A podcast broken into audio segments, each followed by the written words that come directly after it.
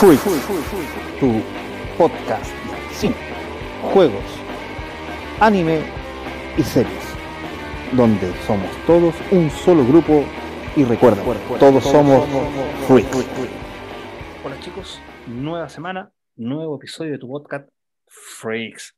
Pero antes de cualquier cosa, tras 32, 31 capítulos, al fin está el equipo completo de Freaks. Qué mejor. Antes de cualquier cosa, un saludo a mi amigo y hermano Milton y a Luciano. ¿Cómo están, chicos? Hola, hola, bien, bien. El honor a Luciano, que, que se integra. De los fundadores. fundadores, este claro. En el, camino tuvimos una baja, ahí llegó Milton, pero qué mejor. Algo es pensado. sí tuvimos que pasar 31 capítulos para que al fin pudiéramos reunirnos todos, pero qué mejor con un tema como el de esta semana. Sí, eso es lo que, lo que yo iba a agregar. Que bueno, antes que nada, hola, hola Cristian, hola Luciano, hola chicos, nuevo capítulo y, y, con un temazo. Ya, chicos, olvídense del mes del terror. Eh, este es un, son nuevos capítulos de noviembre y vamos a hablar de, de un temazo que yo creo que domina, domina más que más que nosotros, incluso a lo mejor Luciano, ¿ah? como amante de Marvel. Por eso la, la, mejor opción aquí era, era, Luciano. Luciano es un gran defensor de Marvel, de, esta nueva generación, no como nosotros que somos un poquito más de C. Yo, yo no, yo lo considero ahí, no, no, no soy ni de C ni Marvel, así que no me encasilles, no me encasilles. Mm. Hay para, para todo, todo lo gusto. Bueno, el tiempo, como siempre, es tirano, chicos. Y vamos a empezar rápidamente porque el tema de lo que vamos a hablar, como pueden ver en el fondo de pantalla de Milton, o algo que se activa un poco en el mío, voy a correr por un lado, no para el otro, ahí está.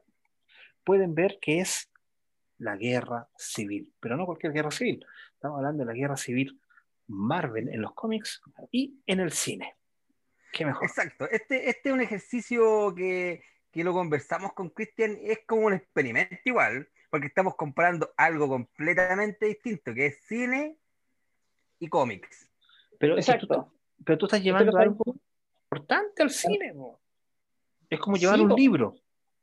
Claro, a nosotros ya nos pasó, de hecho, que analizamos Logan y Old Man Logan. ¿Verdad? Ustedes hicieron ese ejercicio. Un desafío, bueno. Sí. Pero creo que este es algo más, más grande. Podría decir más grande porque conlleva más gente, más personajes. No, y, es lo importante, ¿sabes qué onda? Yo creo que hasta el día de hoy, todo, todo evento en los cómics, a ver, hubo una época después de, por el lado de, de Marvel, que fue la guerra, la guerra secreta, y por el lado de DC, que fue Crisis en Tierra Infinita, que vino una costumbre de hacer anualmente un gran crossover. Fue tanto o macro saga. o macro saga, exactamente. Fue tanto lo que se abusó de eso que después ya daba lo mismo, que tú sabías que, que todos los años iba a haber uno. Pero después de los años 80 hubo dos muy importantes. Bueno, tres. Por el lado de Marvel fue la Guerra del Infinito, que también tuvo su película hace poco, y La Guerra Civil. Pero la Guerra Civil fue más rimbombante, fue más, salió en noticias, salió en todos lados porque trae una consecuencia muy importante. Y por el lado de DC, si bien tuvimos la hora cero cuando Milton y yo éramos jóvenes, después tuvimos la que no lo vendieron como la nueva crisis. Exactamente, que eran los 10 años. Pues, sí, sí Eran los 10 años de esta... De hecho, yo me acuerdo, Cristian, que nosotros estábamos en el colegio. Sí, pues, y a ti te trajo tu, tu, tío de Estados Unidos. Exactamente. Aquí Chile no había llegado. No, ahí tuvimos la oportunidad de, leerla. Pero bueno, como habíamos dicho, el tiempo es tirado y vamos a ir, obviamente, con la sección de las noticias fix. Bueno, las noticias de la semana. Ha sido bien movida, por algunos lados muy triste y por otros lados bien interesante. Por ejemplo, a principio de semana, el día sábado, bueno, para los que nos estén viendo en un futuro, estamos en noviembre, nosotros grabamos los días jueves, pero el día sábado que recién pasó, murió uno de los grandes, un tremendo ídolo para mí en particular, de mucho, que fue Sean Connery, el, el primer agente 007 en el cine. Existió otro, y, y obviamente que no era americano, que de ahí en adelante todos quisieron ser como él. Exacto, igual, de, igual decir que murió a los 90 años, no, no era, no, era, joven, igual era viejito, igual se siente, pero no, es 90 y, no es tan impactante si eh, vivió su, bien, su buen tiempo. Sí, pues, y... murió, y más encima murió en Bahamas, ah, qué mejor. Sí, ¿Ah? sí pero es que, que ya tenía incluso demencia senil. O sea, ya era una persona que tenía ah, muchos años. no, la estaba pasando bien. No, no la estaba pasando bien. Yo vi, escuché hoy día un reportaje que la señora decía que, que ella no, es que estuviera feliz, porque nadie está feliz de que alguien se muera, pero sí decía que era lo mejor que le podría haber pasado haberse muerto, porque ya en el último tiempo no recordaba a su gente, estaba muy decaído, muy delgado. Bueno, eh, a quien le lleguen eso. Sí, pero ¿sabes qué? oye, decir, decir que Sean Connery eh, recibió un Oscar como mejor actor de reparto en, en, una película que yo creo que tú, Cristian, tenés que acordarte, que son Los Intocables. No, no, no la recibió por Los Intocables, lo recibió por eh, la, la, de, la de Elliot Ness. Los Intocables, porque en España se llamó... Ah, de, sí, lo estaba confundiendo con Los Vengadores, sí. Que hay una Vengador que también hace de 1987. Sí, sí, él hace el policía. Oye, a mí la película que me bueno, de las tantas películas que me gustaron, bueno, las, que nombraste tú de, de, James Bond y, la, la, que hizo con el, que hacía de papá de Indiana Jones, ¿te acuerdas? La última cruzada. La última cruzada, o La Liga Extraordinaria, ¿te acuerdas de esa película? Fue su última película. Fue su última película, de hecho. No, la, la, última, la última película como tal fue Highlander 3. No recuerdo que apareció en Highlander 3. Pero por ahí andaba. Donde aparece con. Porque ahí aparece Mario Pampils como, como el villano. Pero tengo entendido que la última, por lo menos. Hollywoodense. Oye, y, y, y, pensar que este John Connery pudo haber sido Gandalf en El Señor de los Anillos. Y pudo, pudo trabajar en Viaje a la Estrella, pero no, lo rechazó. Rechazó ser Gandalf, porque tuvo ahí unos desacuerdos, pero podría haber estado ahí en, en El Señor de los Anillos, imagínate. Así que, no, se siente la muerte de, de, un gran actor. Pero es que yo, yo, le vi buenas películas, ¿te acuerdas de La Casa en Octubre Rojo? Esa película que hace con la Catherine Zeta Jones, que es un ladrón, o la que hizo con Nicolas Cage, que era, se llama La Roca. Sí, tiene muy buenas James Bond 2.0. De hecho, yo creo que, que ganarse un, un, premio Oscar por actor de reparto, igual, igual, yo creo que un poco, yo, yo le habría dado un Oscar por sus actuaciones como tal, como protagónico, pero igual un, un, Oscar por actor de reparto igual es bueno. Sí, uy, tú sabes que trabajó también con uno de tus directores favoritos, con Alfred Hitchcock. Ah, sí. Sí, y él hacía de un violador, pero él era el protagonista. Fue una de las ah, películas más censuradas de Hitchcock. Ah, es que Hitchcock es el, el, rey del suspenso y del, terror. Yo, no, yo no sé, eh, no sé, es mi ídolo. Sí, yo sé que es uno de tus grandes directores. Para mí me gusta, pero me gusta más como Tim Burton. es como más mi, He visto, no sé si he visto todas las de, de Hitchcock, pero sí he visto varias. La psicosis, el vértigo, me, me, me, encantan. Los pájaros.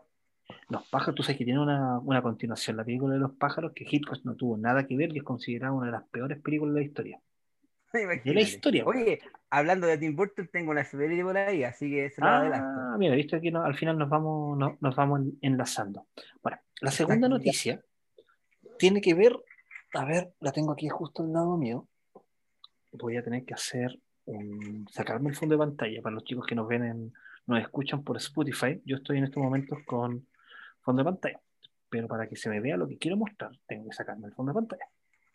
Exacto, para que los vean los chicos de YouTube.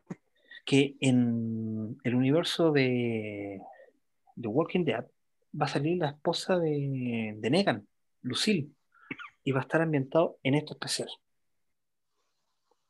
Lucille es la esposa de, de, Negan, como había dicho antes, que tiene cáncer y muere al principio de la, de la pandemia. Y él se ve obligado a matarla y de ahí le coloca el nombre al bate, al bate con, con,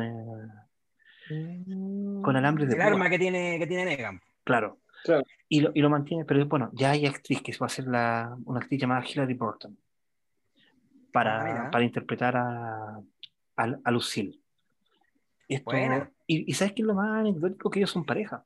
El actor que interpreta a Negan, que, la vida real. claro, que Jeffrey Dean Morgan, es pareja de Hilary Burton desde el año 2009. Pasa mucho eso, ¿ah? Que, que se forman en, en, la- en las películas, se van formando parejas, así como Brad Pitt con, con Angelina Jolie y ya, ya actores más, ¿ah? Pero creo que, o sea, sí, es, muy normal, pero es que interpretar papeles juntos, medio romántico, igual yo creo que, que te, te caes en el... Es- esos besos cuneteados, ¿ah? Claro, claro. Pero tú sabes que lo- lo- los besos que uno se da con su pareja son mal vistos en el, en el cine. ¿Ah, sí? Sí, sí, sí. De hecho, el beso cinematográfico es diferente a un beso que tú te das con tu pareja porque eh, las cosas como son. El beso que uno se da con la pareja así apasionado es como más asqueroso, así labios para allá, labios para acá, lenguas que meten, lenguas que sacan. En ¿Ya? el cine eso se ve mal. Mm. Principalmente ese hilito de baba que te, que, que- te cuelga cuando después del beso. ¿ah? Eso es Sí. como más del porno, ¿ah? Claro, es más, de- es más del ¿Ah? porno, no, no, no, Ya, no, ya, no, ya. no, no tanto. Bueno, y la última noticia que tengo, chicos, es un poco más triste. Ustedes recordarán que el actor eh, Michael J. Fox tiene Parkinson, ¿cierto? Sí, de De hecho, hecho- él hizo una fundación para, para luchar contra el Parkinson mundial. po. Claro, entonces resulta que ahora se está pensando seriamente en ya retirarse de la actuación, porque por mucho tiempo Michael J. Fox estuvo dando, fue actor de voces,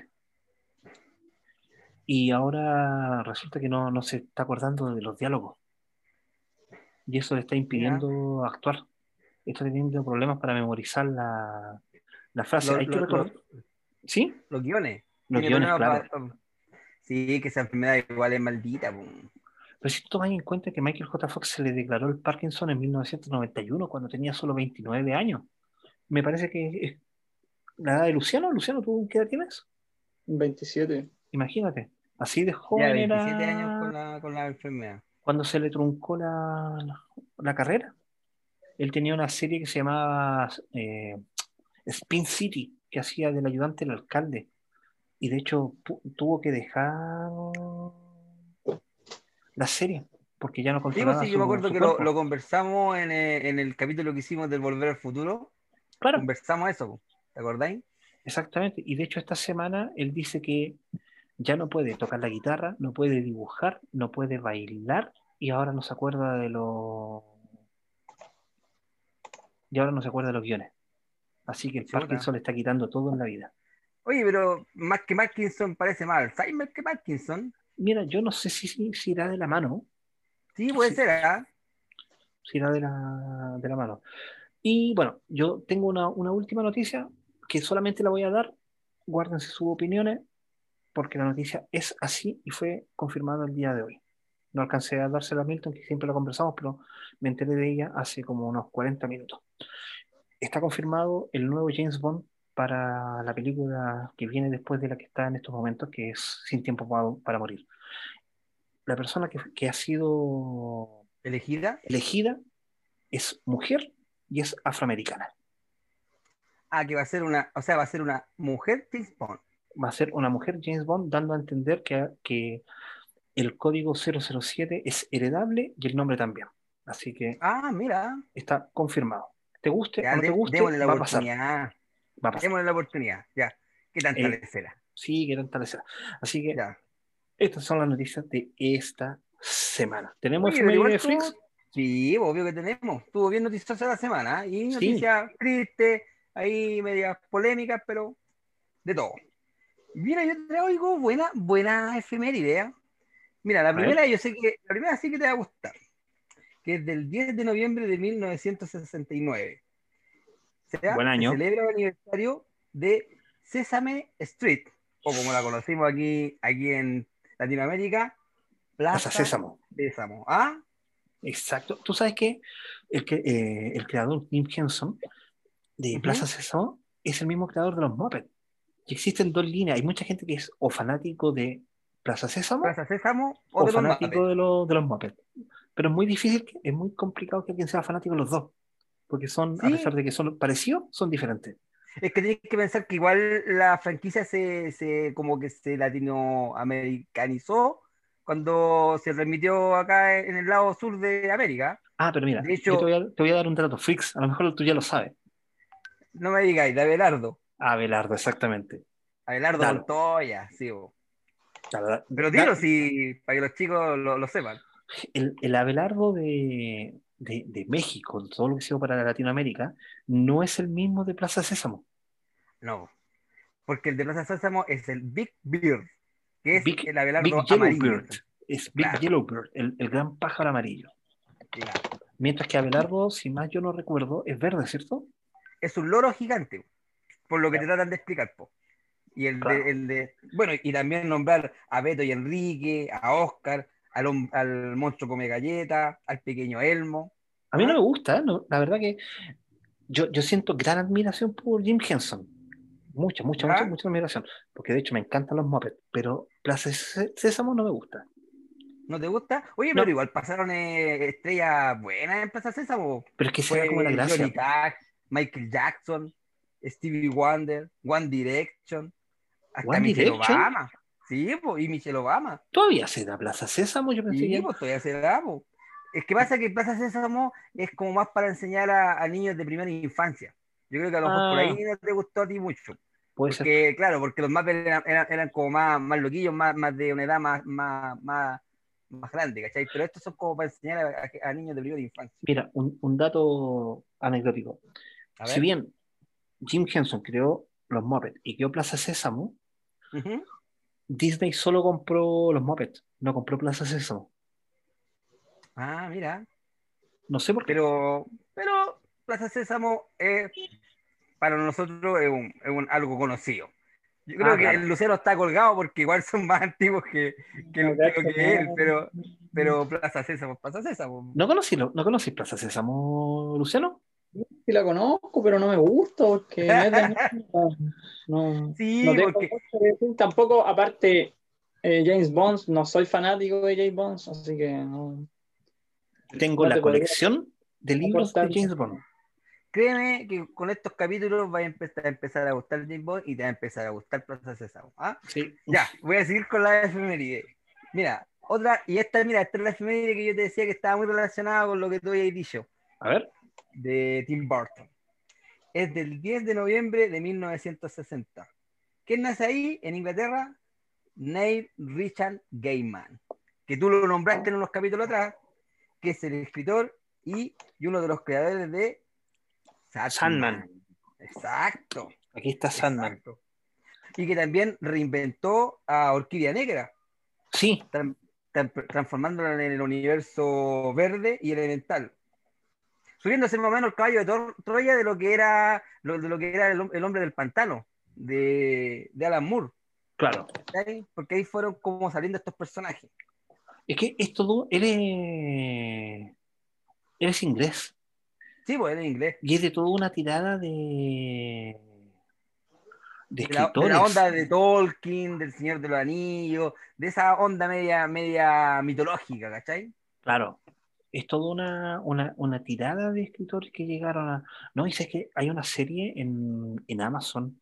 Bueno, él Ujú. tiene varios escritos, libros muy, muy buenos. Pero si ustedes tienen la oportunidad de ver las dos series que están en, en Amazon, escritos por él, Ujú. son pero maravillosas. Que se llama Good Omens, que es como buenos presagios. Y hay Ah, otra que se llama American Gods. Y yo sé que está, él también escribió una de tus películas favoritas, que es Caroline. Eso es lo que te estaba diciendo, que ahí está el lazo, porque acuérdate que Coraline la llevó al cine, a la pantalla grande de Tim Burton. Y que. Coraline es, es una novela de Neil Gaiman.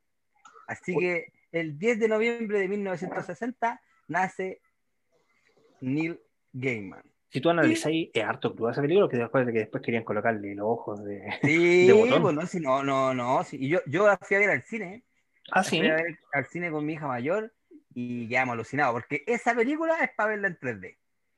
El ojo de botón. El ojos de botón. Sí, no, Mira, sí, pero oye, el pero ojo de botón es de los Simpsons. Mm, más o menos. Oye, pero aquí tengo una efeméride que le va a gustar a Luciano, pues viste que aquí lo, lo tuvimos ahí ah, macerando, pero esta sí le va a gustar.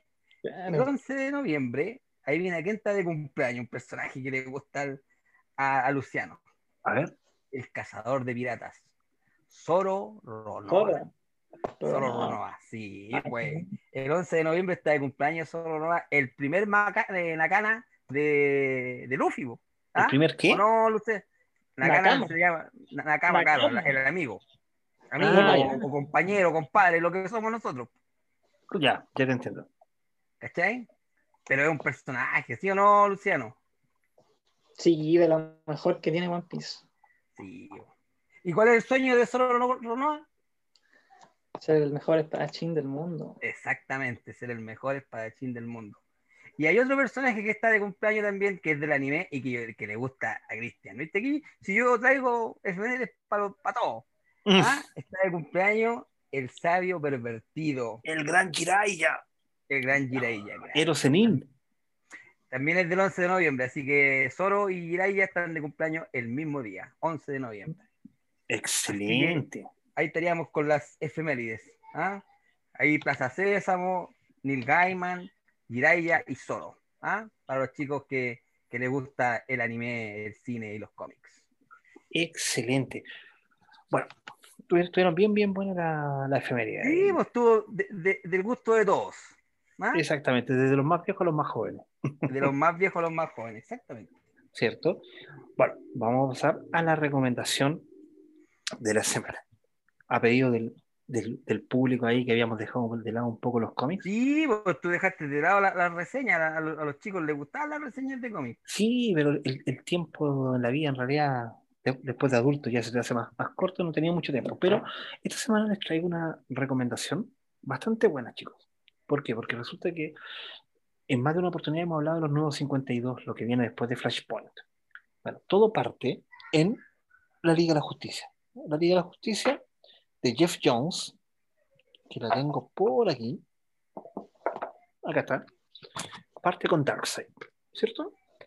Son seis números que, que, vendría siendo como que se, que se llevó al, al cine, perdón, a, a, película, como Liga de la Justicia. Bueno, Jeff Jones partió con Darkseid y termina con Darkseid. Después de 52 números, él hace un arco argumental. Bueno, no de 52 números, en realidad como de 40. Él hace un arco argumental donde termina su, su run por la Liga de la Justicia nuevamente con. Creo que, creo que no. Con Darkseid. Sí, sí. No sé si te estoy escuchando, Darkseid. Que es la guerra, la guerra de Darkseid. la guerra de Darkseid. Eh, ¿A Darkseid se le puede comparar con, con el villano de Infinity War o no? ¿Con Thanos? ¿eh? Mira, o, es más power. No, es más power, más power. Es más power, ¿cierto? Mira, antes de, de, entrar en ese, en ese ámbito, ustedes pueden tener la guerra de Darkseid, es, es bastante accesible, la pueden comprar por SC o, o, incluso por la editorial chilena que salió en su momento, que es un Limited Comics. Yo la tengo por un Limited Comics, ¿por qué? Porque resulta que la, la SC es muy cara como lo he dicho siempre, es muy cara. Mientras que un Limited Comic salió más barato. Ahora, ¿de qué, ¿de qué va esta historia? Esta es una historia que trata de, de enaltecer a la Mujer Maravilla. ¿Por qué? Porque ah, cuando nace la Mujer Maravilla, nace también otro, otro ser en la isla Paraíso, que es Grail, que es la hija de Darkseid, con una amazona. Cuando ella mm. nace, viene una profecía que dice que va a traer la guerra entre el dios oscuro y el antidios. Bueno, ¿quién es el, el antidios? Para los que son un poquitito más viejos o menos jóvenes, recordarán a este personaje. Ahí. El antimonitor. Ah, mira. El antimonitor revivió. Iba a traer la guerra a la, a la Tierra. No, no, está tan poderoso como en la crisis, pero sí va a traer la, la, guerra. Y obviamente las únicas personas que pueden tenerlo son la Liga de la Justicia. Es un tremendo cómic, muy bueno, muy largo, sí, pero es entretenido. ¿ya? Además tiene unos especiales. Ahora, respondiendo a tu pregunta, Milton, eh, Darkseid es más antiguo. Sí, no, claramente. creado por, por Jack Kirby, que es un, es un nuevo dios del cuarto mundo y tiene más poderes. De hecho, eso es lo que decía yo, porque, porque claro, eh, Thanos es como, es como de una raza fuerte. Exactamente. es como un dios. Él, él, él, es de Titán. una luna de, de Júpiter, si no me equivoco. ¿Me entiendes? Entonces es un ser terrenal que, será, que es, lo que hace que es muy diferente al, al personaje que te presentan en los cómics. Porque el personaje que te presentan en los cómics no es 100% malo. ¿Por qué? Porque lo que él quiere es llevarle como equilibrio al universo. Eso es por, eso que, por eso destruye la mitad del, de la vida. Eso es lo de las películas. Estamos hablando de las películas, de las películas. Mientras que en los cómics, el Thanos, lo que él quiere en realidad, él está enamorado de la muerte. Y la muerte no lo pesca. Mira. Y ahí es cuando le empieza a juntar las gemas del, del infinito como para demostrarle que él está haciendo todo esto. Que es digno para la muerte. Que es digno para la, para la muerte. Entonces, ah, la, la, la, evolución del personaje es muy diferente y lo han enaltezado. Y de hecho, si, si ustedes son lectores de cómics, chicos, se van a dar cuenta que el verdadero gran enemigo de, de los Vengadores no es Thanos. De hecho, es el gran enemigo de, de Adam, no, ¿cómo se llama? Luciano, ¿tú tienes que acordar? El personaje que, que le quita el, el, guantelete después. Adam Warlock, ya me acordé. Warlock, Warlock, Adam Warlock. El gran enemigo de Adam Warlock. No el enemigo de los Vengadores, el gran enemigo de los Vengadores es Kang. Kang el Conquistador. Kang. Que supuestamente va a ser el enemigo en, ahora en las siguientes fases de. Fase 4, fase 5. Claro. Ah, mira. Mm. Entonces debería haber otro gran enemigo de, lo, de los Vengadores, no, no tanto, no tanto. Thanos es como muy poderoso. Es que en, la Guerra del Infinito me parece que es como del año 89 por ahí, y fue un tremendo batazo de Jim Starlin, fue una buena historia. A ver, y con esto nos vamos a enlazar con la Guerra Civil. Y aquí ya empezamos a hablar de, de, de la Guerra Civil con una muy buena pregunta que hizo Milton. Los buenos cómics, las buenas macro sagas, son aquellas macro sagas que se van preparando desde antes. Entonces, o sea, no sé, este año no hay macro saga, pero el próximo año sí. Entonces, durante todo este año, te empiezan a hilar de a poquitito una historia. Que fue en las distintas historietas de los distintos eh, personajes. Exactamente, que, que, es, que es lo que se va, que, te va saliendo bueno. Entonces, con la Guerra del Infinito, primero eh, hubo unos especiales con el Silver Surf, Estela Plateada en algunos países o el Surfista Plateado. Hubo unos especiales en el que empezó Thanos a buscar la Guerra Infinita. Después viene un, especi un, un especial. Ese especial se llama The Thanos Quest. Exactamente. Después viene un especial que se llama The Thanos Quest. ¿ya? Que de hecho la editorial OVNI lo sacó en unos especiales que están separados en tres partes. Primero viene lo de Silver Surf, después viene Thanos Quest y después viene la Guerra la Infinita. Entonces en un año, más o menos, te, te, te amasaron la, la Guerra del Infinito, ¿cierto? Y, al final, y, y, te dieron un tremendo cómic que a la gente le encantó y después tuvo dos continuaciones más que son eh, La Cruzada del Infinito y ¿cuál es la otra, Luciano? ¿El Guantelete? El Guantelete 1, ahí está, el Guantelete, la Guerra y la Cruzada. Esos son, esa es la trilogía del infinito. Sí. Esa, esa, es la trilogía. Entonces, por eso es muy, muy famosa. Pero ahora, para la guerra civil, chicos, esto es yo lo, lo, lo, lo encuentro bastante entretenido. Sí, pues, eh, es que es un, es un, temazo, pero yo creo que si los ponemos como a comparar, eh, va a ser un, un, poco, un poco como medio desequilibrado el, el comparar la, el cómic con la película. ¿Crees tú? Porque, ¿sabes sí. Qué? Yo creo que, y lo hemos conversado con Luciano en más de una oportunidad, Luciano, o sea, Marvel, cine, fue muy inteligente en 10 años llevarte la guerra, a la guerra del infinito. Pero se apresuró mucho en hacer, yo creo, la guerra civil. Mientras que, mientras que, en los cómics tuvieron mucho tiempo para hacerlo, para llevarte la guerra civil. ¿Por qué? Claro. vamos por parte de cortisol. Vamos a analizar un poquitito en la premia a la guerra civil. La guerra civil anterior parte con esto que es la Secret War de uno de los personajes favoritos de, de Luciano, Nick Fury. Eh, claro, Nick Fury. Él, organiza Sí. esta, esta, esta guerra secreta, que después le, le revientan la cara X tiempo, en tiempo después. No la vamos a spoilear mucho, pero es como para que ustedes vayan entendiendo por, por dónde parte esto. Después del- de Después eso, viene viene, House of M.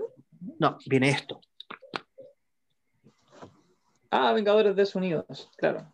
Después de esto viene Vengadores de Sonido. ¿Por qué es importante Vengadores de Sonido? Ve- Los Vengadores llegaron a tener más de 50, per- 50 personajes dentro de sus filas. Y por una gran invasión o grandes ataques que pasan en una sola noche a la mansión de los, de los Vengadores, se terminan algunos personajes muertos, eh, algunos ya totalmente fragilados, una She-Hulk que desconfía incluso de sus propios poderes, y un personaje que se vuelve loco. Entonces, los Vengadores terminan, obviamente, De sonidos. de sonido. Y se disuelven también- los Vengadores. También hay que llegar los eventos de Hulk en Las Vegas. Que- que eso es muy importante, es muy importante. eso también viene, de- importante. eso viene después de lo que te voy a mostrar. Bueno, después, obviamente, por, como toda revista que vende, nacen los nuevos Vengadores, bla, bla, bla, una serie de personajes, y viene lo que dijo Luciano. House of M, o en español le pusieron Dinastía de M. ¿Ya? En el cual hay toda una, rela- una realidad alternativa, con personajes, bla, bla, bla. La bruja, y viene- la bruja escarlata, hace de bruja la suya. hace la suya y dice la gran frase no más mutante. Después de eso, que eh, Milton lo debe, lo debe tener, viene la, el tema de Hulk en Las Vegas, donde se descontrola, mata a un par de, par de personajes. ¿Y qué es lo que pasa ahí? Viene un especial llamado Los Illuminatis, que en el especial, Claro. que, que en los tomos de Unlimited Comics, viene el uno. Muy bueno. Muy bueno ese equipo. Sí, los Illuminati de Marvel son los seres más inteligentes de, del universo Marvel, que incluye a Red Richard, a Namor, a Iron Man, Pantera Negra. Pantera Negra y Charles Xavier. No sé si se me queda alguien en el tintero. Creo que son esos. Ah, Black Bolt. Black Bolt. Black Bolt. Black Bolt es el otro, son seis. Bueno, ellos deciden unilateralmente formar este equipo como para invasiones futuras, para próximas cosas que puedan venir. Que lo explica tras la invasión los, los Kree y los Skull. Bueno, ellos deciden pescar a Hulk y mandarlo lejos de la Tierra. Exacto. a- a sacarlo de la Tierra, que ya que, que sea cacho de otra persona. Bueno, y ahí empiezan los eventos de Planeta Hulk. Ustedes pueden Claro. ver una, una película que hay animada o un poco lo que se, lo que se ve en Thor Ragnarok. Exacto, también hay que decir que Thor ya no estaba por, por, por los eventos de Thor Ragnarok. Claro, Claro, Thor- Thor estaba muerto.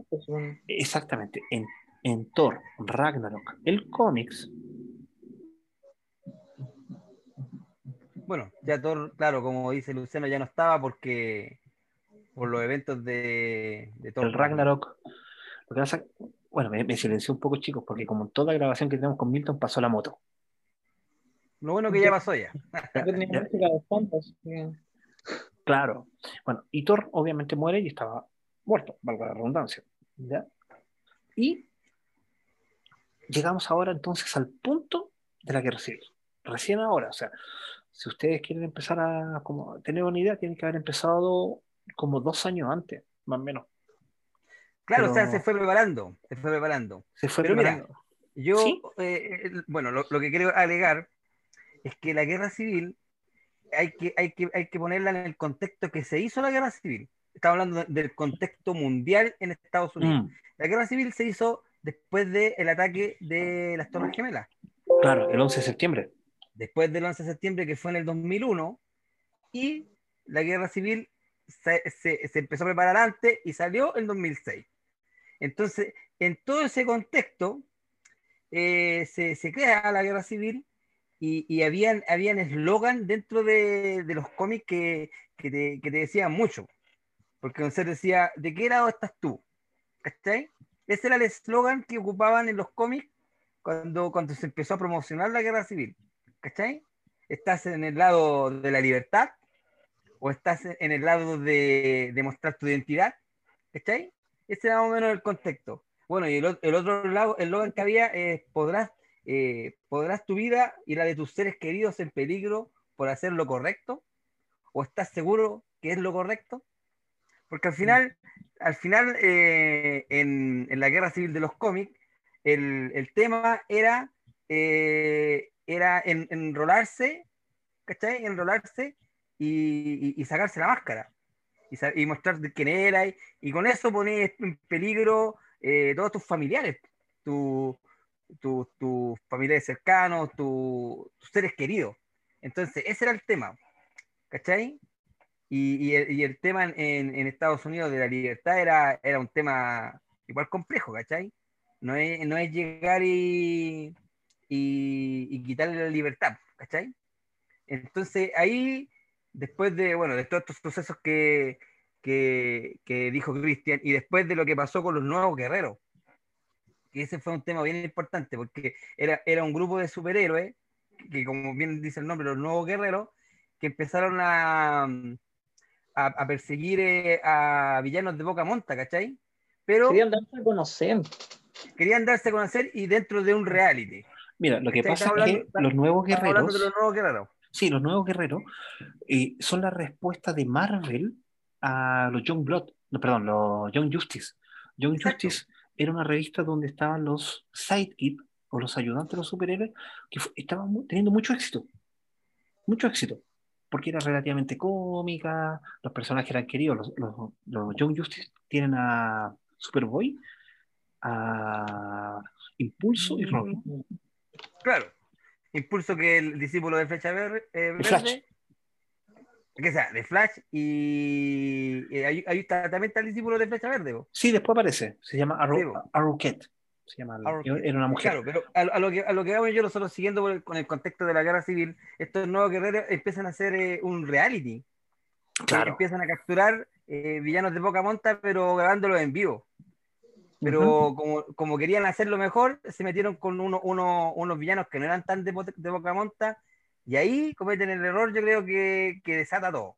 ¿O no, Cristian? Es que yo, la, la, mecha estaba encendida ya. ¿okay? Porque de hecho es Speedball. Speedball el, el, el que quiere decir, no, si, si podemos enfrentarnos a ellos. Además que estaba Namorita, que era la prima de... No estaba Nova. O sea, claro, no estaba Nova. No estaba esa... Nova. No, no estaba mm. Nova. Obviamente por, por, por, una lógica argumental no podía estar, estar Nova. No, porque... estaba peleando con Thanos. Claro, te, te, tenía su. Sí. Junto su, a los su... guardianes de la galaxia. Claro, te, tenía su, su porqué. Ah, pero espera, chicos, que, eh, hay algo que se nos fue, Milton. Los datos duros. ¿Mm?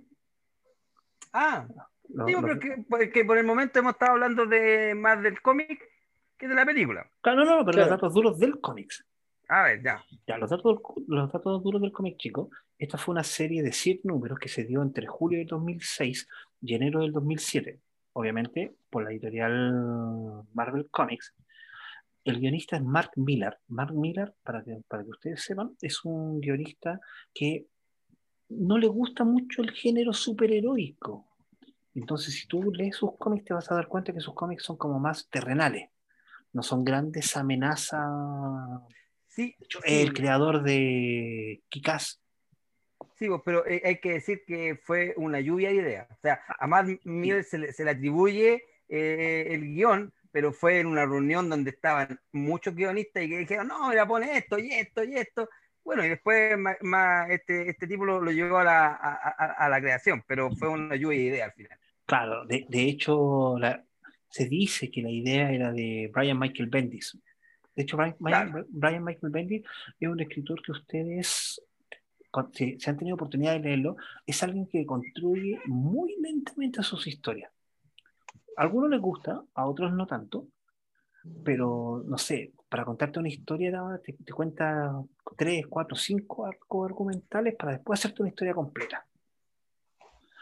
Entonces, claro. bueno, este, una, este es un cómic que, que le llega básicamente a los, a los superhéroes no mutantes. Sí, no mutantes. porque, porque, porque eh, Charles Javier eh, decidió mantenerse neutral. Claro, o sea, de la eh, historia. lo- los X-Men. Los. X-Men. No sé si estaba, ya estaba muerto. De nuevo. muere en House of M. O sea, la, fu- la fundación, a- me refiero a, la Academia de los Hombres X. En ese momento la llevaba Emma Frost. Claro, Emma Claro. Frost estaba a cargo de, de, los- de los X-Men. Y personajes como Wolverine pertenecían tanto a los Vengadores como a los. a Como los X-Men. a los X-Men. Entonces ahí tenemos personajes como que abarcan harto. Esta es una historia bastante terrenal, bastante humana, y que compitió directamente con Crisis Infinita. Por Y dentro yo, creo que fue una buena competencia. Yo tengo que ser sincero, chicos, y yo disfruté a concho la- esta competencia porque las dos historias son muy buenas. Exacto. Bueno, pero como tú dices, no, no participaron los, los X-Men, pero sí participaron los Cuatro Fantásticos. Sí, sí. Y, pero- y tuvieron una gran participación en, en el cómic. Claro, a pesar de que hacen bolsa a Johnny Storm en lo- al principio, en el número uno ya lo hacen bolsa al pobre, Ah, claro, claro. al pobre Johnny Storm. Esta, bueno, por, por un error, como había dicho Milton, se enfrentan contra Nitro. Claro, Eh, Nitro tiene un poder de, de hacerse explota. de Básicamente. explotar, claro. Ese es su, su poder. Y explota y deja la manzaca porque explota. Explotó en un colegio de niños, Claro. Frente a un colegio de niños. Entonces son mucha la gente que muere. Y estamos Claro. hablando, chicos, de las primeras cinco páginas. Sí, y ahí yo creo que ya, ya queda, queda la, la, la embarrada, como decimos. Y ya no hay vuelta atrás, yo creo. No, pues aquí Aquí se empieza. entrelaza un poco con- lo que es la película también. pues. Claro, Eh, aparece la, mm, esta señora que va a ver a Tony Stark y le encarga Claro. que murieron, murió su hijo. Sí, Es pues ahí, parecido a Cristian, lo que pasa en la película. yo creo que de- deberíais dar los datos duros de la película al tiro. ya lo Porque vamos. al final ya ¿los estamos vamos enlazando la película con el cómic, entonces Si no, vamos a hablar solo del cómic. Y la Sí, idea po. es eh, eh, eh, ir inter- interactuando con los, con los dos. Ya, entonces Claro. vamos, vamos por partes. La película de la guerra civil no se llama Guerra Civil, sino que se llama Capitán No, de América Guerra, Guerra Civil. Civil. ¿ya? Es dirigida por los hermanos rusos, Anthony y Joe, obviamente producida por Kevin Feige, que él- yo creo que es el dios de Marvel en, esto, en esta época. Está basado en un guion de Christopher Marcus con Stephen McFeely, eh, protagonizado por Chris Evans. Y a pesar de que ya no habían películas de, de Iron Man, sí vuelve Robert Downey Jr. a interpretar a- al personaje. Iron Man. Y aparece, hay mucha gente que considera esta como un Vengadores 2.5. De hecho, los actores, muchos dijeron que eran Vengadores 2.5. Claro. Es- exactamente, la película es del año 2016. Se estrenó el 12 de, de- de abril con, con sistema Dolby, pero después se volvió a estrenar el 6 de mayo del 2016. La película dura 147, mi- siete- 147 minutos y está distribuida por el, la compañía del ratón malvado, o Ah, mira. Walt Disney. Pues es que yo creo que es, una, es buena, esta película es buena, independiente que... Es que la, la película anterior para mí es mejor. ¿ah? ¿Cómo? Para mí la película anterior es mejor. El Soldado de ¿Es mejor Invierno. el cómic? No, no, no. Ah. la- de- dentro de las películas de Capitán América, yo no digo que esta película sea mala, pero sí, por ejemplo, me decepcionó la batalla final. Porque que ha- mira. había más personas peleando en Crepúsculo que, que en la Guerra Civil. pues. Sí, pero Ya, es que pero es que- tenéis que ver la diferencia. po. Aquí. Tenéis eh, todo, tenéis la diferencia de los presupuesto. conflictos, po, ¿no? La diferencia de los conflictos. ¿Por qué? Porque en el cómic es, una, es un conflicto bélico. Pero es que el conflicto del cómic es que son los que quieren. personal, po. Ese es un buen punto. En la película es un conflicto más personal. un conflicto personal. Ahí, eh, por Mira, eso están hay, hay- menos hay otro, hay, otro, hay otro punto, hay otro punto y que se lo preguntaron al director de la película. La diferencia es que la la- el cómic es política.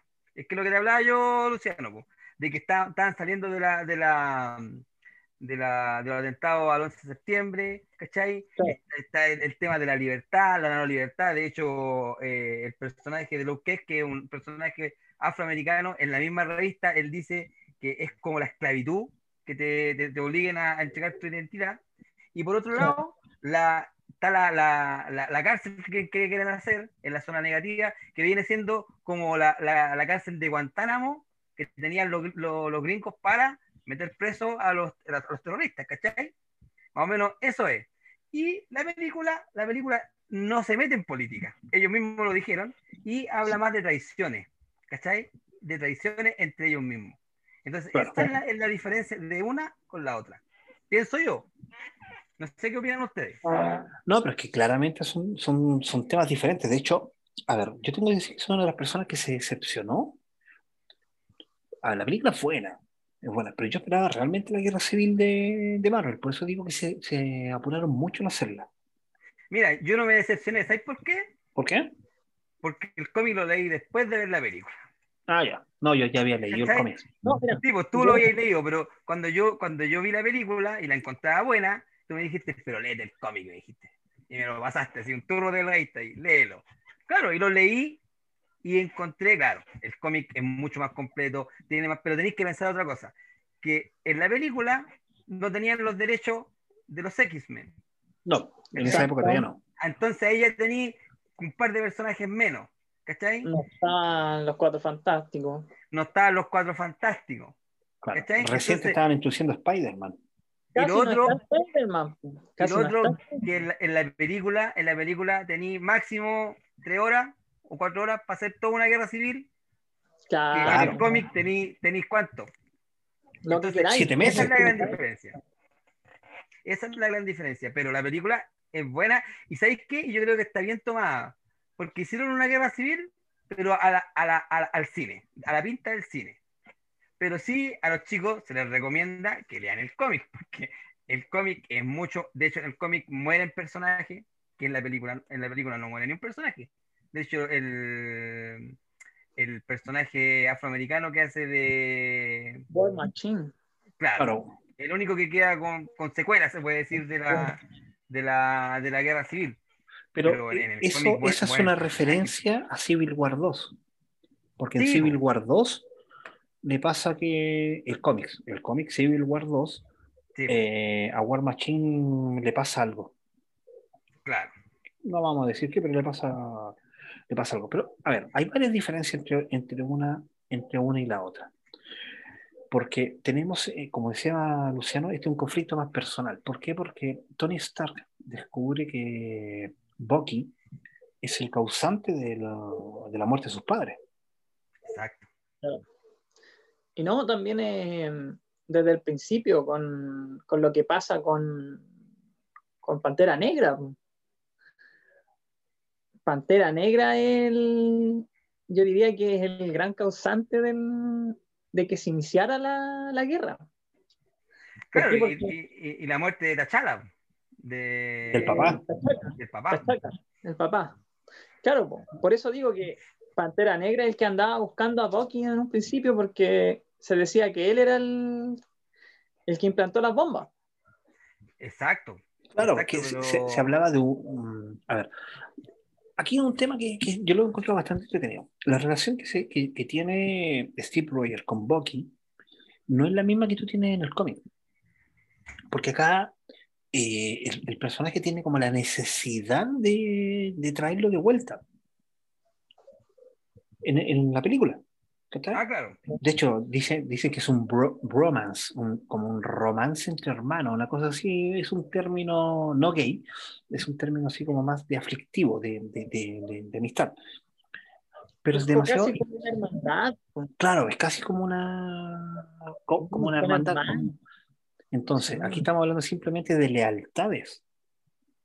Lo que, lo que sienten los demás hacia el Capitán América y lo que sienten los demás hacia Iron Man. Y no, pues, y lo, tenéis que tomar en cuenta que en la película al Capitán América le pasa algo igual súper fuerte, la muerte de, su, De su Peggy. eterna. Claro, pues, entonces él igual queda como, como huérfano en, en- en un mundo que no es de él, po, ¿cachai? Y, Claro. y está Bucky que es como le- su única, su única ancla a tierra, ¿cachai? Al pasado también. al- Exacto. al- Pero por eso el. Capitán América siempre va a ser el hombre sin tiempo. Sí, po, sí. Es, es el hombre sin, sin tiempo. Y esta película, bueno, obviamente si se llama Capitán América, Guerra Civil, está centrada en el, El Capitán América. en el Capitán América, a pesar de que eh, Iron Man tiene un, una importancia relevante en la, en la historia. Claro. Pero como te, como te digo, yo creo que está bien tomado, porque como dice el, el- el Luciano en la película, es como para personal y, y tiene, tiene un- un- un- un- unos, unos atisbos de traiciones, con ser lo mismo, lo mismo que pasa con, con la con la gente, ¿cómo es que se llama? La gente rusa que después traiciona el, el bando que tenía, La Viuda Negra, la viuda negra, claro. Entonces, e- e- es un tema más de, de, de lealtades. Pero a diferencia del cómic, que en el cómic eh, hay pero mu- mucho tema, muy, mucho tema de, de convicciones eh, de libertad, de no libertad, de lo que es un ser, un superhéroe, de tus seres queridos, si tú querís, porque acuérdate lo que le pasa a Spider-Man, porque Spider-Man, eh, eh, bueno, en, en los cómics de Civil War, él muestra su verdadera identidad, pero después se en bando, Claro, Ah, empieza en un bando y después va para el otro. Exacto. pero es que tras, tras la muerte de Goliath se dan vuelta muchos. po. Sí, Es que, eh, yo, yo voy en la, la de Spider-Man porque no está de acuerdo con lo que está haciendo Stark, al fin y al cabo, que fue clonar a Thor también, Meterlos presos. para agarrar ventaja. claro, Pero y, y después, dijo que no iban a haber más muertes, pues, esa era la idea. exacto. Y, y- y el- porque hay dos peleas que son, pero una en, en la, en, la, en la planta petrolera. Cuando, Ah, lo que estamos hablando de los cuando- cómics. Sí. De los cómics, cuando, cuando Tony Stark le, le, le hace como una, una emboscada a los, a los Vengadores secretos. Y la segunda que el- en Nueva York, cuando ya ahí ya se dan cuenta que, que como se dice en buen chileno, la están cagando porque casi destruyen Nueva York. Claro, que ahí eran dos fandoms. Pero mira, hay que tomar en cuenta que la, la batalla de la petrolera fue una trampa. Sí, pues, fue una emboscada. Fue una, fue una, fue una emboscada y trae una consecuencia como bien, bien importante, que es la muerte de Goliat. Exacto. En la tarde nos reíamos con el Milton de la muerte de Goliath porque no lo pudieron encoger y tuvieron que enterrarlo comple- eh, gigante. Gigante, pues. Claro. Ay, Imagínate no, Goliat. Oye, el, el otro día escuché un comentario, ah, no, no escuché, leí un comentario, que era, que era, que no sé cómo, cómo espe- especificarlo. El tema es que cuando muere Goliat y lo entierran, como usted dice, gigante, es un personaje negro que muere encadenado, o sea, que lo entierran encadenado, ¿cachai? En una, en una tierra de blancos. O sea, este tipo analizaba y decía que esto era una alevosía hacia la esclavitud. Es que, es que por eso te digo que el cómic es muy político. Mira, y el otro tema también. Oye, y recordemos que la guerra civil original parte por lo mismo, parte por Ah, la claro, la- liberación la de, guerra los, de los- de los negros. Sí, po. Oye, y el, el otro tema que, que, que, que no lo vemos en, el, en la película, pero sí se ve en el cómic, es el tema familiar de, lo- de los cuatro fantásticos. Con, Ah, claro. con el hombre elástico y la mujer invisible que, que de primera están en un bando y, y después se desunen y se desunen como matrimonio. ¿Cachai? Pero es que Entonces, ella, ella nunca estuvo a favor de la... Porque No, po. ella siempre los consideró hermanos, po, o sea, lo consideró su familia. Sí, po, sí, po. Así que también, es que por eso te digo que el cómic se puede decir que ti- tiene más tentáculos que, que, que la película. Pero por lo mismo, por el tiempo. Y hay una novelización, Pero- ¿eh? hay una novela. ¿Ah? Yo, te- yo tengo la, no la tengo en este momento acá, pero tengo la novela Ya, de la, de la guerra civil. de la guerra civil. No, es casi lo mismo, no, no, no te aporta nada, la- no te aporta nada diferente. Ya. Estamos hablando del, del cómic o de la Del cómics, existe una, una novela del, del cómic y hay algo que también, el otro día hablábamos con Luciano, hay un personaje que aparece en, la, en el cómic que no aparece en la película, que es importante, que es el castigador. Por eso Luciano también anda con su polera ahora de... Sí, pues su poder ahí del El Punisher. castigador. castigador. Oye, Cristian, pero mira, yo tengo una duda. Tú, tú, tú has leído más cómics que yo. Ujú. Pero ser, eh, viste que en la película desencadena, tú lo, lo- lo acabas de decir, que, que Bucky ma- mata al, al papá de, de Tony Stark, Ujú. está dominado por, por Hydra. Pero eso, eso ocurre eh, en los cómics, No, no, no en la guerra civil, pero ocurre en algún, en algún cómic o es un No. invento de, de los guionistas. no, no, no. De hecho, es que, ¿sabes qué? Han, han pasado tantas cosas, porque de hecho ahora Tony Stark es hijo adoptado. No es Ah, ya. hijo legítimo No de, es legítimo.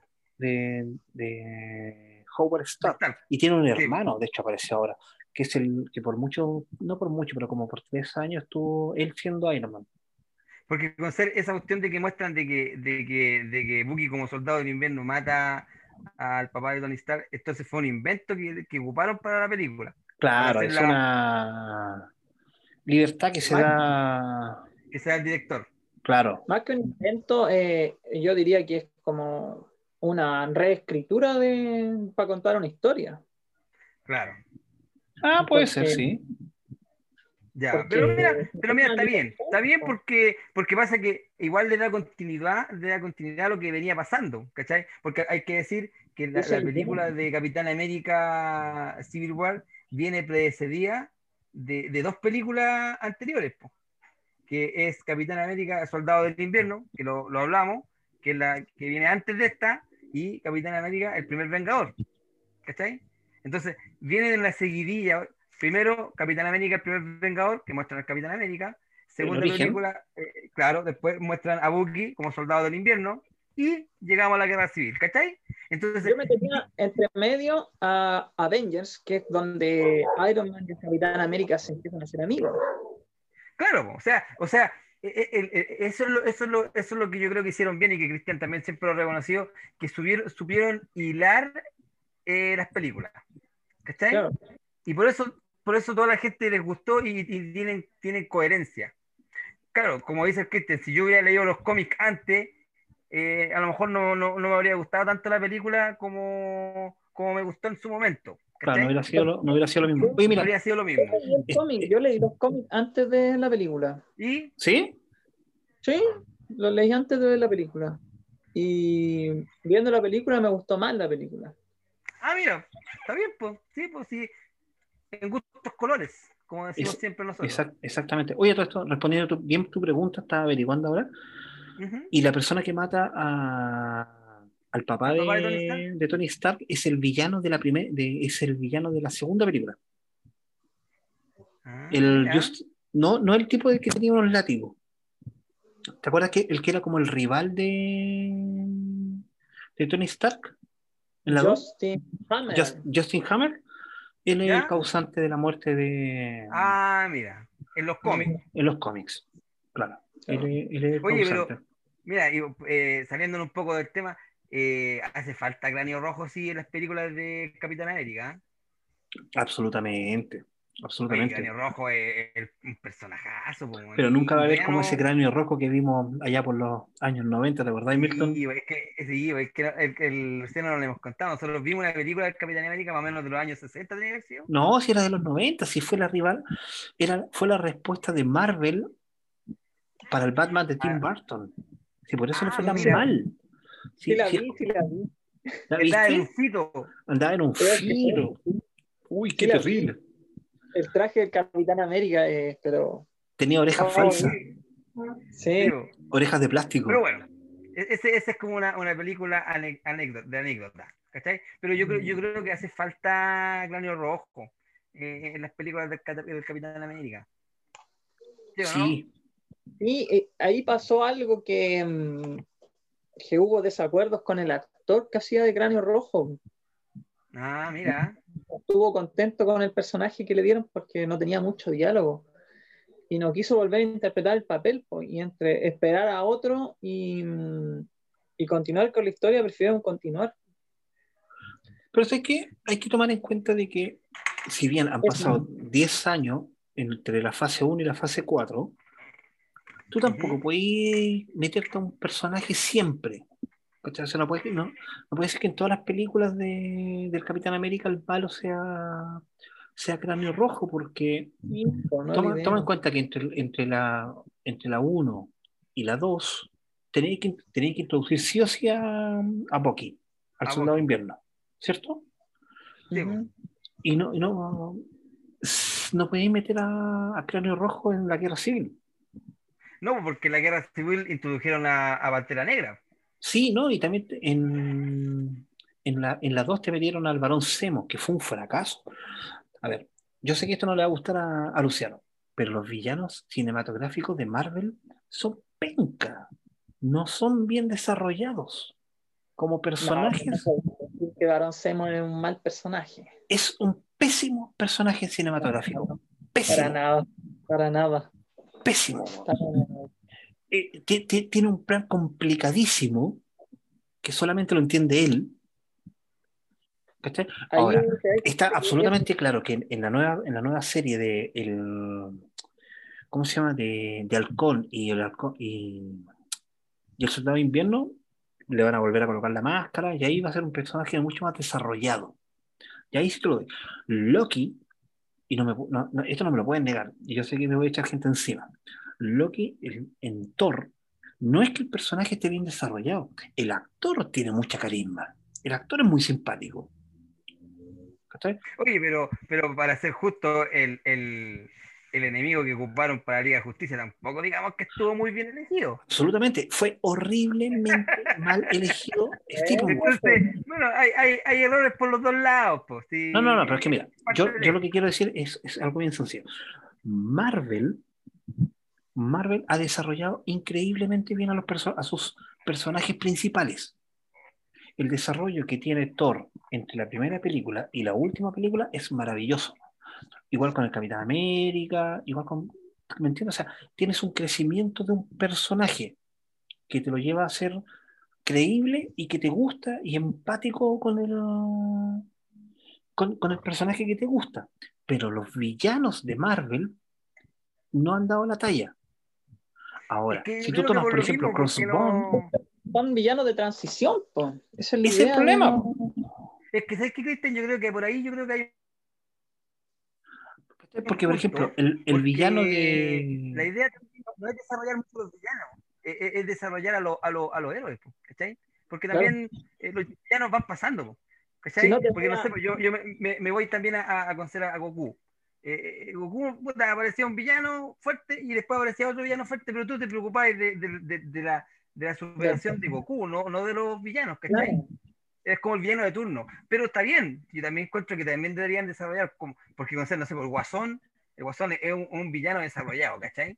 También es bueno, pero también están, están las dos ligas, ¿cachai? Oye, pero sa- sacando la- la- las películas de, de la Liga de la Justicia, chicos, ustedes me lo, lo- lo he dicho una y cien veces. La película de Joss Whedon de la Liga de la Justicia es, entretiene, pero es mala. Entretiene, pero es mala. Pero si tú vas a pers- perso- personajes como Zod en Man of the Steel, está bien desarrollado. Y es un personaje de transición, pero te lo desarrollan bien.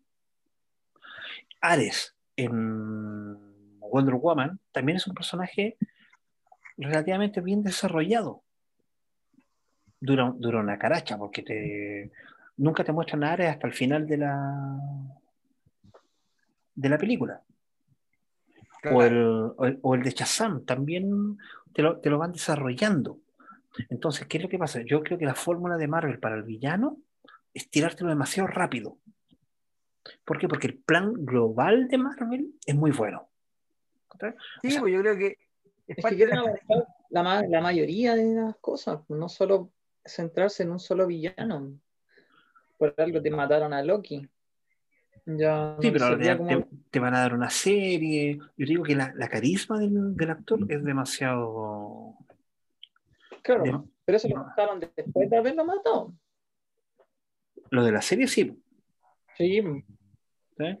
Pero si tú tuvieras que. Bueno, esto es un tema que yo puede- va, va- va a dar para largo si pudiéramos hablar de, de- de los Sí, villanos mira, realmente sí, yo creo buenos. que- que yo, que yo creo que eh, eh, el, el ejercicio es que, que los chicos eh, juguen y nos comenten, que nos comenten eh, eh, eh, aquí en, en- en- en- en el, en el libro ¿De comentarios, pero el ejercicio de, de hoy día es lean el cómic y vean la película. Claro, de yo prefiero el cómics. No, yo también prefiero el cómic. ¿Y tú, Pero no digo que la película sea mala, pero con ser, yo, yo me, es que yo sé por qué digo que, que es mejor Luciano, no porque no porque me guste más el cómico o, o me guste menos la película, porque digo yo, ¿cómo habría sido la película si hubieran tenido a los X-Men? Hubieran tenido, ¿cachai? A, a, los, a los cuatro fantásticos, ¿cachai? Yo por eso digo que es mejor el cómic, pero, pero. ¿cómo? Como dice Cristian, deberían haber hecho más desarrollo si hubiesen tenido más personajes. Claro, pero con ser para el momento yo creo que, que está bueno. Está bueno. Oye, Así yo- que- quiero, quiero aportar algo. Algo que, que va de la mano. Chicos, si ustedes van a leer el cómic, son siete números, ¿cierto? Pero hay una par de cosas que tienen que leer que les complementa mucho mejor la lectura, que te la hace mejor. Como Luciano ya le estaba diciendo que en Estados Unidos, y también me parece que lo sacó Planeta de Agostini, o Omnipress, no me acuerdo cuál de las dos, está la guerra civil y está la guerra civil frontline o, primera línea, como ustedes quieran decir. Son 12 números que complementan muy bien la historia porque es visto desde la gente, no por un superhéroe. Pero además de eso, si tienen la oportunidad, léanse el integral o la edición de eh, Unlimited Comic. ¿Por qué? Porque les trae, primero que todo, el especial de los Illuminati. Punto uno. Segundo, la segunda vez que Unlimited sacó la guerra civil, que es la que yo tengo en este momento aquí en, la, en las manos, vinieron con otros especiales. Vinieron, por ejemplo, a ver, voy a tener que sacar el fondo de pantalla de nuevo. Vinieron con unos números que yo sé que Milton los leyó en su, en su momento cuando le dije, léete esto. Viene con la confesión. La confesión es un especial de, lo- de la consecuencia que trae la guerra civil. En la guerra civil muere un personaje muy importante en el cómic. Y la confesión es cuando Iron Man eh, decide hablar con después de la muerte de este personaje y decir por qué hizo todo esto. Además trae el número de que Wolverine quiere descubrir si el personaje muerto está realmente muerto o no es un o no es un clon. Exacto, es es que yo creo que ese, eso es lo que no, bueno, no vamos a contar el final del cómic, Ah, no. yo creo que eh, si se meten bien en, el- en la historia, eh, yo creo que les va a venir un nudo a la garganta cuando, cuando muera ese personaje. Claro. Los, que, las, las personas que han tenido la triste pérdida de un ser querido, se dice que cuando muere un ser querido tú pasas por cinco etapas. Estoy haciendo trampas, chicos, porque se- yo lo estudié, pero después se me olvidó. Uno es la negación, decir por qué se me murió esta persona. La segunda pa- etapa de una- del duelo es la depresión, que también es un tema para los que han pasado por, por la muerte. Después es la aceptación, que ya se me perdió. Bueno, y cada una de estas etapas están en los especiales de la negociación con, con- con la muerte y, me está, y la ira. Cuando tú te enojas de por qué se murió tu, tu ser querido. o sea, todo eso, Bueno. todo eso, eso, esos pasos se ven en, en los cómics.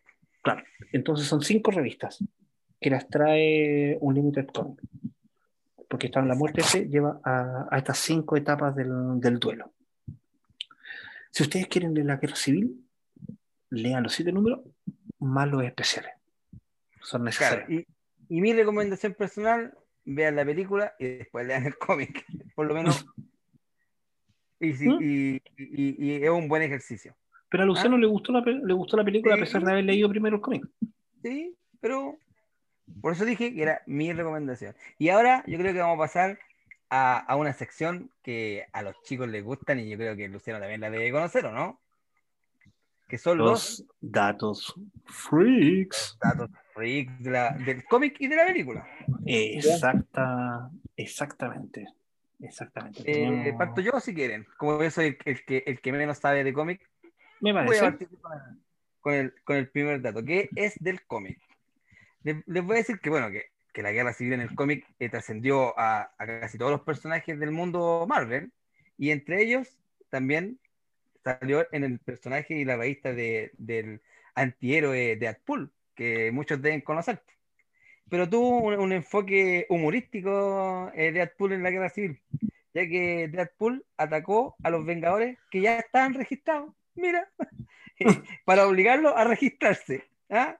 Pero el objetivo de él era que lo, que lo contrataran de casas de recompensas para, para poder capturar no registrados. Así que ese fue el enfoque que le dieron a Deadpool en la guerra civil. ¿ah? Fue atacar a, los, a los Vengadores ya registrados. ¿ah? Mira. Así que ese es un break. Y, y intere- interesante. Ya, voy, voy yo. El asesinato de uno de los personajes principales que ocurre al final de la historia está inspirado o basado en el, en el asesinato de Lee Harvey Oswald. ¿Quién es, quién es Lee Harvey Oswald? En teoría, no vamos a decir si lo, si lo fue o no lo fue, es un ex marín estados- eh, estadounidense que mató a John F. Kennedy, el cual al salir del, del juicio es asesinado delante de toda la gente. Mira, Sí, fuertes declaraciones. buen dato freak. Mira, yo te voy a dar Exactamente. un dato freak. Espere, parecido Lu- también. Lucky, ¿tiene algún dato? ¿O de, o de la película o de...? ¿Qué dato free? eh, podríamos hablar de del personaje de Visión. En la película eh, juega un rol bien protagónico, se podría decir. Pero en la viñeta, o sea, en el cómic, aparece como en un par de viñetas. Ah, Aparece muy, mira, muy poco. Mira, qué interesante. Interesante. Mira, yo le voy a dar un, un- un dato me- medio, medio relacionado con el Luciano. Mira, ah, mira, un dato relacionado con el Luciano. Mira, en la guerra civil de los cómics, Iron Man negocia con el Kingpin, ¿ah? que era un líder mafioso eh, que está encarcelado, para que utilice sus contactos para que le den información de dónde están los, el grupo del Capitán América. Pero esto es tomado de la realidad cuando en Estados Unidos se negoció con el mafioso Lucky Luciano, que Mira, era, que era un líder de la familia genovesa, que estaba, también estaba preso, pero ¿sabéis qué se negoció con él? Que les diera información de la infiltración de, de los nazis en Estados Unidos, en la Segunda Guerra Mundial. Porque él tenía, tenía datos de, de nazis que se estaban infiltrando en Estados Unidos. Así que negociaron con él para, para que les diera esos datos. Así que ahí está tomado el- lo que hizo Iron Man con este King Pink. Así que ese es un dato freak de Lucky Luciano. ah, mira, buen, ¿Ah? Buen dato. buen dato, sí. Buen dato. Son, son cosas que al final van pasando. Bueno, como habíamos dicho anteriormente, cada o la película o el cómic tienen cosas específicas que, que desencadenan la, la guerra civil. Sí, po. En la película, eh, básicamente al perseguir a Cruz Bond, cuando en la ciudad de Lagos, en Nigeria, él hace explotar esta bomba y que, que- que lo hace por culpa, entre comillas, por la bruja escarlata, ¿cierto? Sí, po. En el cómic, la tragedia es de Stanford, de un grupo de superhéroes, como habíamos dicho, lo- de los Nuevo New. Warriors, ¿cierto? Ahora, Exacto. ¿cuál es, la, ¿cuál es el tema? Todo, todo esto va de la mano de que en Estados Unidos, antes de, de, la, de la época cuando todavía no nacía el FBI, empezó la casa de brujas, de que si tú eras o no eras comunista, Ah, mira. que va desencadenado por un hecho específico. Y desde ahí empieza la idea del registro de superhumanos, que en DC también se, tomó- se, se, se, se ocupó este tema de manera rápida, en la cual la antigua Sociedad de la Justicia decide, prefieren disolverse antes que dar sus nombres. Y esto sirve, estos dos hechos sirven de inspiración para la guerra civil. Mira.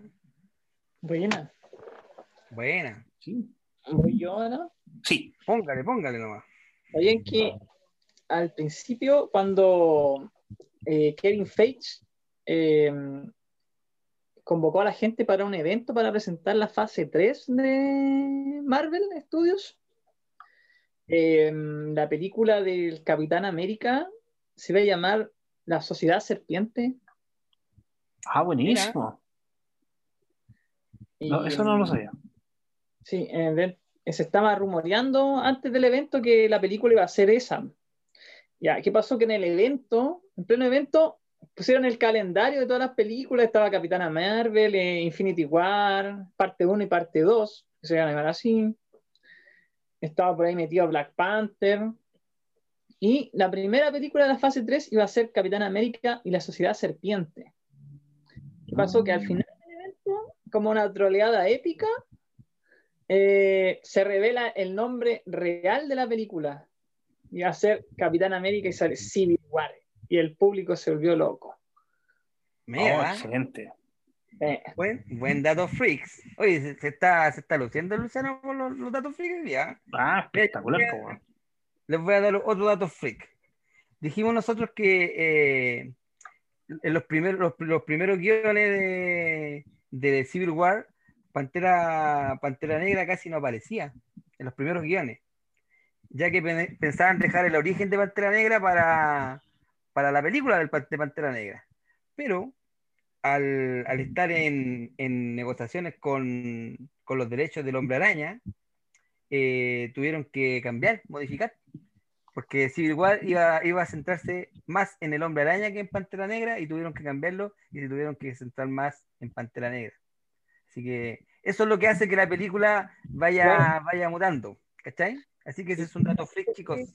Eso pasó porque no tenían la certeza de que iban a poder seguir contando con el hombre araña para futuras Exactamente, exactamente. Exactamente, claro. Es, es- es un tema porque Sony no quería soltar los, los derechos. Sí, po. Por eso les digo que, que, claro, es difícil hacer una película con, con todo eso imponderable, ¿cachai? No es como en el cómic que lo tenéis todo y, lo- y así es como lo queréis. La película tenéis que hacerlo con lo que teníais. ¿Cachai? Es- exactamente. Ya, un dato sobre la, la película. Ya. Hay una escena en el principio de la película donde aparece el cadáver del de, un psiquio- de un psicólogo enviado por la ONU que tenía que interrogar a Bucky Burns, ¿cierto? Sí. Bueno, la persona que aparece ahí como muerto es el director, Joe Russo. Ah, mira. Buen dato freak. Lo único que tenía que aparecer era muerto. O sea, eh, quería aparecer, es, que no se quería perder el aparecer en Civil War, ¿cachai? Así que ahí aparece. Buena, buen dato freak. Sí, Eh, el personaje de Crossbone, Crossbone sí, aparece en el principio de la película. Es más, eh, por culpa de él, se podría decir que inicia todo lo que es los acuerdos de Sokovia. En el cómic aparece al final del, de la, en el, ya en el epílogo del cómic. Recién aparece el personaje de Crossbone. Exactamente. O sea, eh, eh, eh, ahí está la, la gran diferencia, ¿ven? Hay una diferencia entre el Oye, cómic y la dice que, que vuelve Crossbones para la serie. Podría ser. Dice Podría que, ser. que va, que va a volver. Mira, les voy a dar un, un, un- un- un datillo freak, mira, de, de la pelea, de la pelea final que, que hay en la película entre Iron Man y, y el Soldado del Invierno, Bucky, como lo quieran decir. Porque antes de, de filmar esa escena, Sebastián Stan eh, le manda un, un mensaje a, a Tony Stark, a, al, a Robert Downey Jr., y le dice, estoy ejercitando eh, para nu- nuestra, nuestra filmación que vamos a tener mañana. Y se muestra entrenando con una cabeza decapitada de Iron Man. Oh, Así, y más encima le dice, estoy ansioso de filmar nuestra cena mañana, Robert. ¿Ah? Mira, quien te viera, quien te vio. buen dato freaks. Buen dato. Ah, Yo tengo mi- mis dos últimos datos freaks. A ver, Como son cortitos, los voy a dar juntos. Eh, la actriz Alfred eh, Woodruff, que es la actriz que interpreta a la mamá de uno de los niños muertos que le entrega el juguete a, a Tony Stark, interpreta a otro papel en la serie de Luke Cage. ¿Te acuerdas. Luciano? La que, es la, la que es la hermana de, De Cottonmouth. de Cottonmouth, ella aparece interpretando a dos papeles en el mismo universo. Y la otra noticia que es cortita es que el actor Paul Bettany usó un planeador aeroespacial. Cuando sale volando el personaje de Visión, él realmente estaba volando y después los encargados de efectos eh, digitales pusieron, le pusieron la capa y los movimientos. Mira, buenos datos freak. Exactamente. Eh, otro dato. que se podría. Estamos en los últimos datos freak ya. Estamos en los últimos datos freak. Eh, Black Panther Ajá.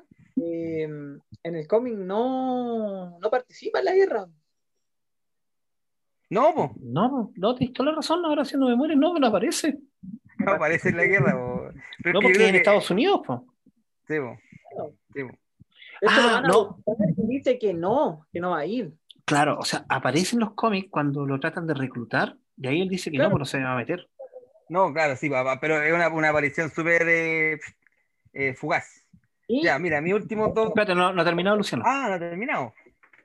que el personaje de Bruja Escarlata, que es en el, en el universo cinematográfico, se llama Wanda, eh, en el cómic no aparece. No, pues porque estaba desaparecida. Claro, pues después de, de los eventos de cuando, cuando se vuelve como loquilla. Oye, un pequeño dato ra- rapidito. En esa época, Wanda era de Disney y la Bruja Escarlata era de Fox. Claro, igual que el hermano. po. Sí, po.